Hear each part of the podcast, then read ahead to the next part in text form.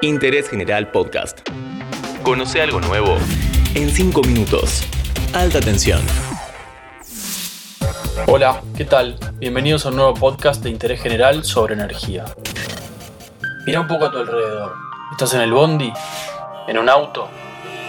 ¿O estás en tu casa? ¿Cuánto de lo que ves se enchufa? ¿Cuántas cosas de tu vida dependen de la electricidad? Acá estamos un poco obsesionados con la energía, y hoy nos complace presentarte un elemento que puede resolver muchos de los problemas centrales de la producción y almacenamiento de energía. ¿Qué tiene él que no tienen otros? Es abundante, barato, no contamina y se puede almacenar. Tiene magia, tiene hechizo, pero ¿dónde es que lo tiene? Señoras y señores, con ustedes, el hidrógeno, el combustible del futuro. Los Juegos Olímpicos de Tokio eran la gran esperanza de Japón para ponerse otra vez en la mira de todo el mundo, pero 2020 nos arruinó también eso. ¿Había algo más ideal para la cuarentena que ver la final de salto con garrocha? En fin. Los Juegos Olímpicos iban a ser además la gran presentación del hidrógeno, el combustible oficial de la antorcha olímpica y de todos los vehículos que se utilizaran para trasladar a los atletas. Japón es uno de los países que más invirtió en hidrógeno durante las últimas décadas y acá se iba a mostrar su potencial.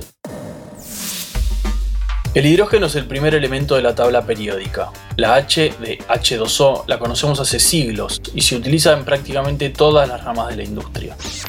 Hay dos formas principales de obtener hidrógeno. La primera y la más difundida es extraerlo del metano, que es el componente básico del gas natural. El problema que tiene esto es que para obtener un gas limpio estamos liberando dióxido de carbono a la atmósfera y utilizando un recurso fósil, es decir, limitado. Y eso es justamente lo que queremos dejar de hacer. La segunda forma es la electrólisis del agua, que seguro te suene de alguna clase de química o física de la secundaria. La electrólisis consiste en electrificar el agua para romper las moléculas de H2O y así obtener oxígeno por un lado e hidrógeno por el otro. Pero, ¿qué pasa? Si hacemos electrólisis quemando combustibles fósiles, estamos en el mismo problema. Pero si utilizamos energías renovables, la ecuación cambia.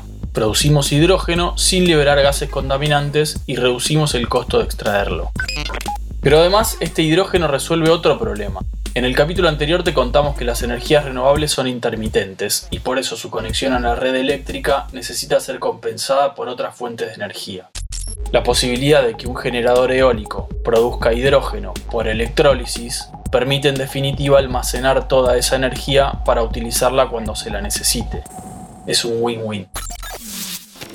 Por eso es que el hidrógeno verde despierta tanto entusiasmo. Pero ya sabemos que nada es perfecto. El hidrógeno es el gas más ligero del universo y, como diría mi abuela, tiene sus bemoles. En su forma gaseosa es muy poco denso, con lo cual su almacenamiento requiere de tanques muy grandes o mucha presión. La alternativa ideal es su licuefacción para obtener hidrógeno líquido, que es el que usan los cohetes espaciales, pero este proceso todavía es muy costoso. Esta cuestión de los tanques es uno de los principales limitantes de los autos a hidrógeno y por eso se cree que es más útil para camiones, buses, barcos y quizás también aviones, que tienen más espacio. ¿Sabes qué sale del caño de escape de estos vehículos? Vapor de agua. Al hidrógeno le queda mucho camino que recorrer, eso está claro, pero la teoría tiene sentido y los primeros resultados son muy prometedores. Los primeros iones de hidrógeno aparecieron en los segundos iniciales del universo, en el Big Bang. Hoy, en la reacción entre hidrógeno y oxígeno en celdas de combustible, puede estar la clave para que nosotros hagamos de este mundo algo un poco mejor. Ya está por sonar la alerta nerd, pero eso acá nos entusiasma mucho. Si querés saber más sobre el hidrógeno, vas a tener que googlear. Busca el proyecto Ichico de la empresa Capex, que produce hidrógeno en Comodoro Rivadavia desde 2006 al lado de uno de sus parques eólicos. Y también puedes revisar el nuevo consorcio de hidrógeno creado por ITEC, que es la rama de investigación de IPF y el CONICET. Por lo demás, te agradecemos mucho por escuchar. Te esperamos en el próximo episodio de Alta Tensión. Interés General Podcast. Encontrarnos en Spotify, en Instagram y en interésgeneral.com.ar.